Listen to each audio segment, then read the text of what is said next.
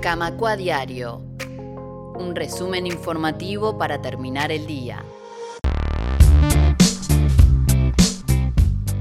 Continuamos en Camacua Diario y vamos a hablar de la colectiva Hermosa Intervención un proyecto artístico antirracista uruguayo que se va a participar en una exposición internacional en Berlín, Alemania, en los próximos días.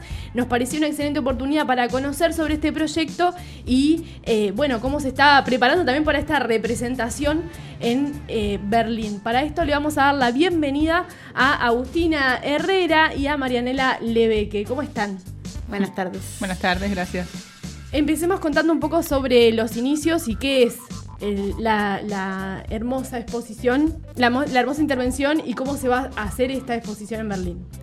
Bueno, Hermosa Intervención nace en 2020 eh, en el marco del 25 de julio, el Día de la Mujer Afrolatina eh, Caribeña y de la Diáspora. Y, bueno, surgió en realidad como, como la necesidad de un colectivo de mujeres y disidencias de de contar historias que, normalmente no están sobre, sobre la mesa y, que no se conocen. Y bueno, en ese marco nace, nace esta colectiva eh, y la primera propuesta o, una de las primeras propuestas que, nacen es el Museo Afroviviente.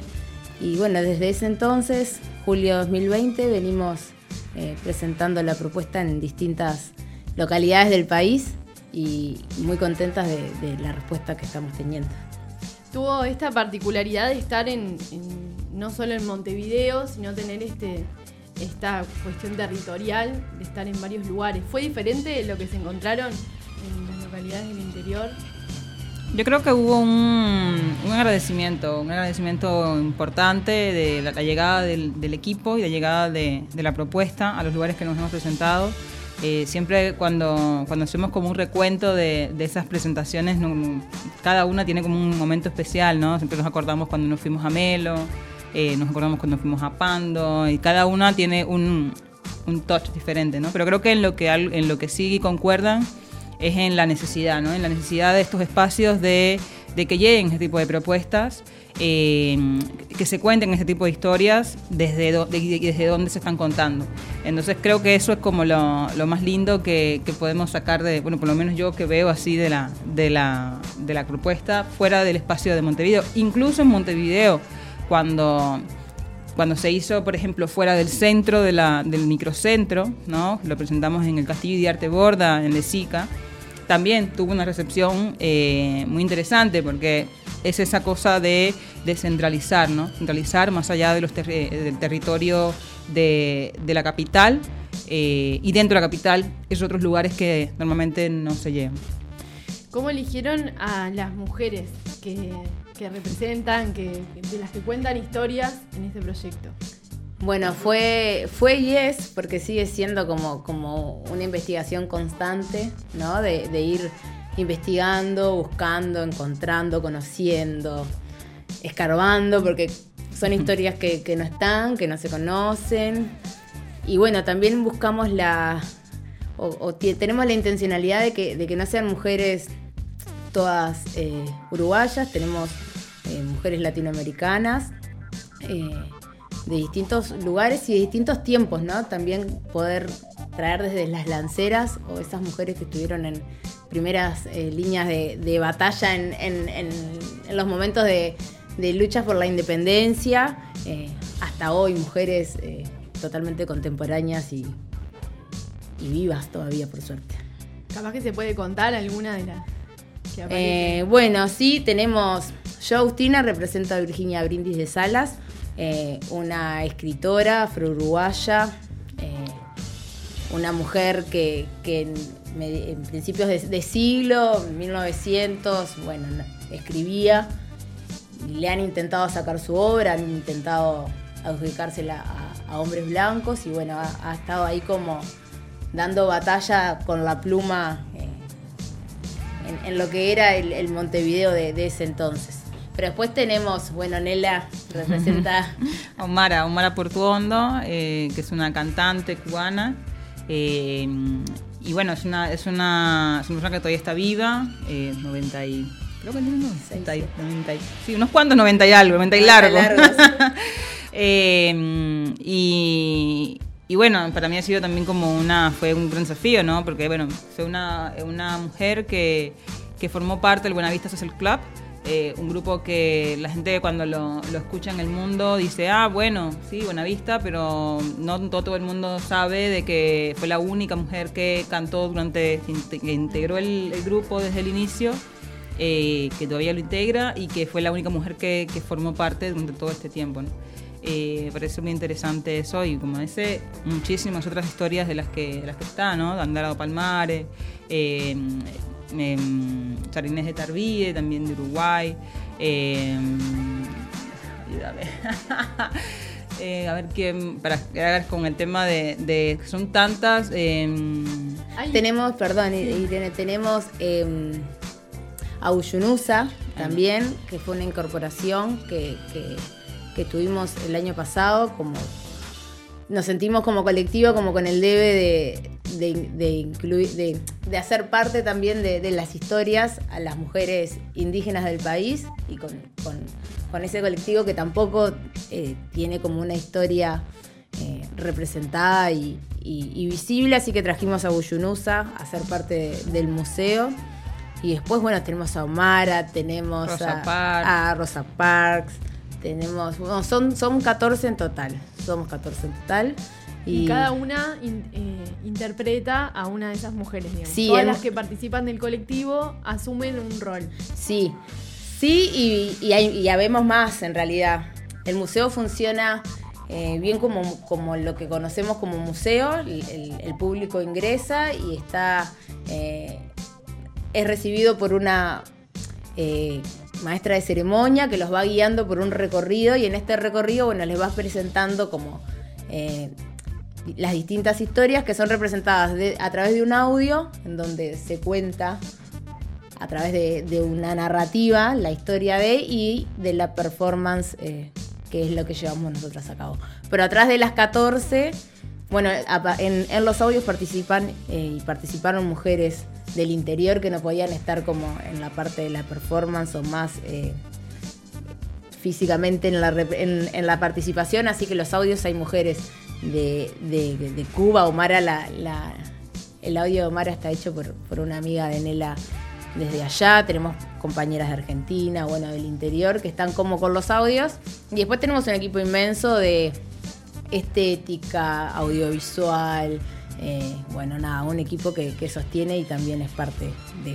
Tremendo, me interesa esto de, de- hay una mirada afro-uruguaya de alguna manera sobre esas historias y sobre esas mujeres, en este anclaje territorial también que va más allá de Montevideo, pero también hay una representación que es latinoamericana y que es este y que incluso más allá de Latinoamérica, ahora que eh, nombrabas también a Rosa, em, ¿cómo, ¿cómo se articula esta representación de estas mujeres en Berlín? ¿Qué es lo que va a pasar en Berlín? Y, y no sé, ¿qué se están imaginando? O sea, debe ser algo fuerte también haber recibido la invitación y prepararse para eso, pero estamos también tan cerca de la fecha. Sí, lo que, lo que va a estar ye- yendo a Berlín es un audiovisual, eh, es un material audiovisual que las compañeras de, de- de ese equipo están eh, trabajando arduamente en ello, eh, donde cuenta un poco de qué, de qué va la colectiva, cómo, cómo funciona el museo y también nuestras historias propias, ¿no? No solo de las, de las mujeres y cual. disidencias que representamos, sino las nuestras como colectiva también. Entonces hay un material audiovisual al que todavía no vimos porque no tienen eh, con, con la, la intriga de cómo, de cómo, de cómo termi- terminó quedando. Pero bueno, la idea es poder llevar como nuestra historia en, en un audiovisual. Sí, porque eh, sí, originalmente cuando recibimos la invitación, eh, ¿no? La idea es como que fuera el- la, la- toda la, la performance, Claro. ¿no? como fuera, que fuera la colectiva. Pero claro, somos unas 20, 20, 20, 25. 20 y 25 casi personas, eh, entre las, las performers más la parte estética, ¿no? Estética, audio, eh, que son parte del colectivo y son cruciales, porque el colectivo, es decir, digamos, la, la propuesta del Museo Proviviente no se sostiene uno sin el otro.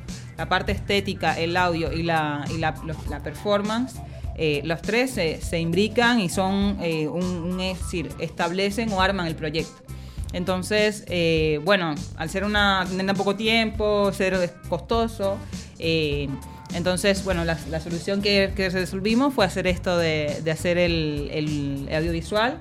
Eh, y, muy lindo como la, propuesta que, se, se, armó desde ponemos la información de, la, de lo que es la colectiva, de lo que es la, la, performance, el proyecto, pero contada desde nuestra historia, ¿no? ¿Quiénes, quiénes estamos detrás de, de, ese proyecto? No solamente las performances. Sí, en ese proyecto participaron también las, todas las personas de estética, audio, sí, aparecen en la imagen esas otras personas que a veces están por detrás y, también forman parte. No, y además pienso también en lo costoso de, de, mover esa cantidad de gente y también que me imagino que todas además tienen su vida laboral, su vida familiar, o sea que participar en una, en una actividad en Berlín para tanta gente, coordinarse entre tanta gente debe ser.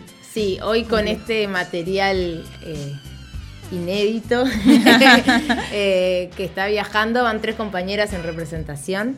Eh, que bueno, que es es, maravilloso, por lo menos a mí personalmente me pasa que realmente es representación. Yo estoy como con la ansiedad de me estoy yendo, me, voy a Alemania y en realidad son otras tres que se están yendo, eh, pero sé que van como con, la, remera puesta de, tengo que eh, representar. Es, no es, una carga, pero sé que es desde el, amor total y desde la responsabilidad de, llevar nuestro nombre y, lo que estamos haciendo, nuestro laburo, ¿no?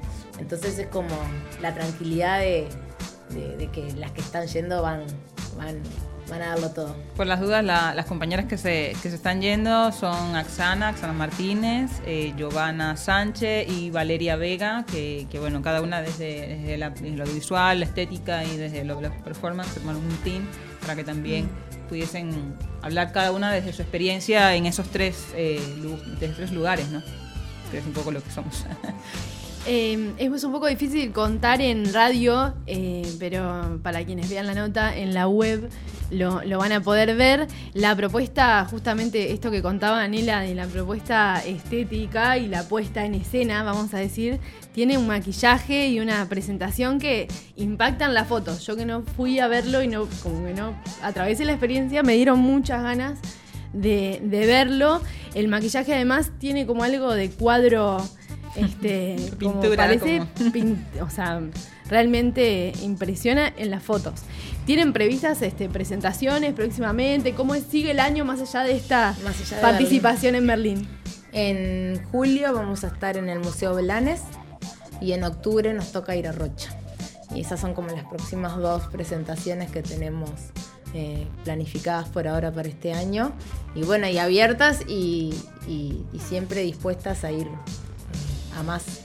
Estas presentaciones son de, eh, porque el año pasado nosotros ganamos los fondos con, fondos para la mm. cultura, eh, el proyecto y fuimos ganadoras de, de, eso y como parte de la propuesta es, eran tres presentaciones en el 2023, de las cuales ya eh, hicimos una en Maldonado, que fue hermosa, en, en un centro cultural allá. Y bueno, y ahora nos quedan estas otras dos que, que forman parte de eso, ¿no? de, la, de la propuesta para, del, del fondo. Bien, estaremos entonces requete atentas a cuando sea esa fecha en julio para contar. Agustina, Marianela, muchas gracias, por estos minutos en Radio Camacua y mucha suerte en Berlín también. Allá nos vamos. muchas gracias. Gracias, gracias.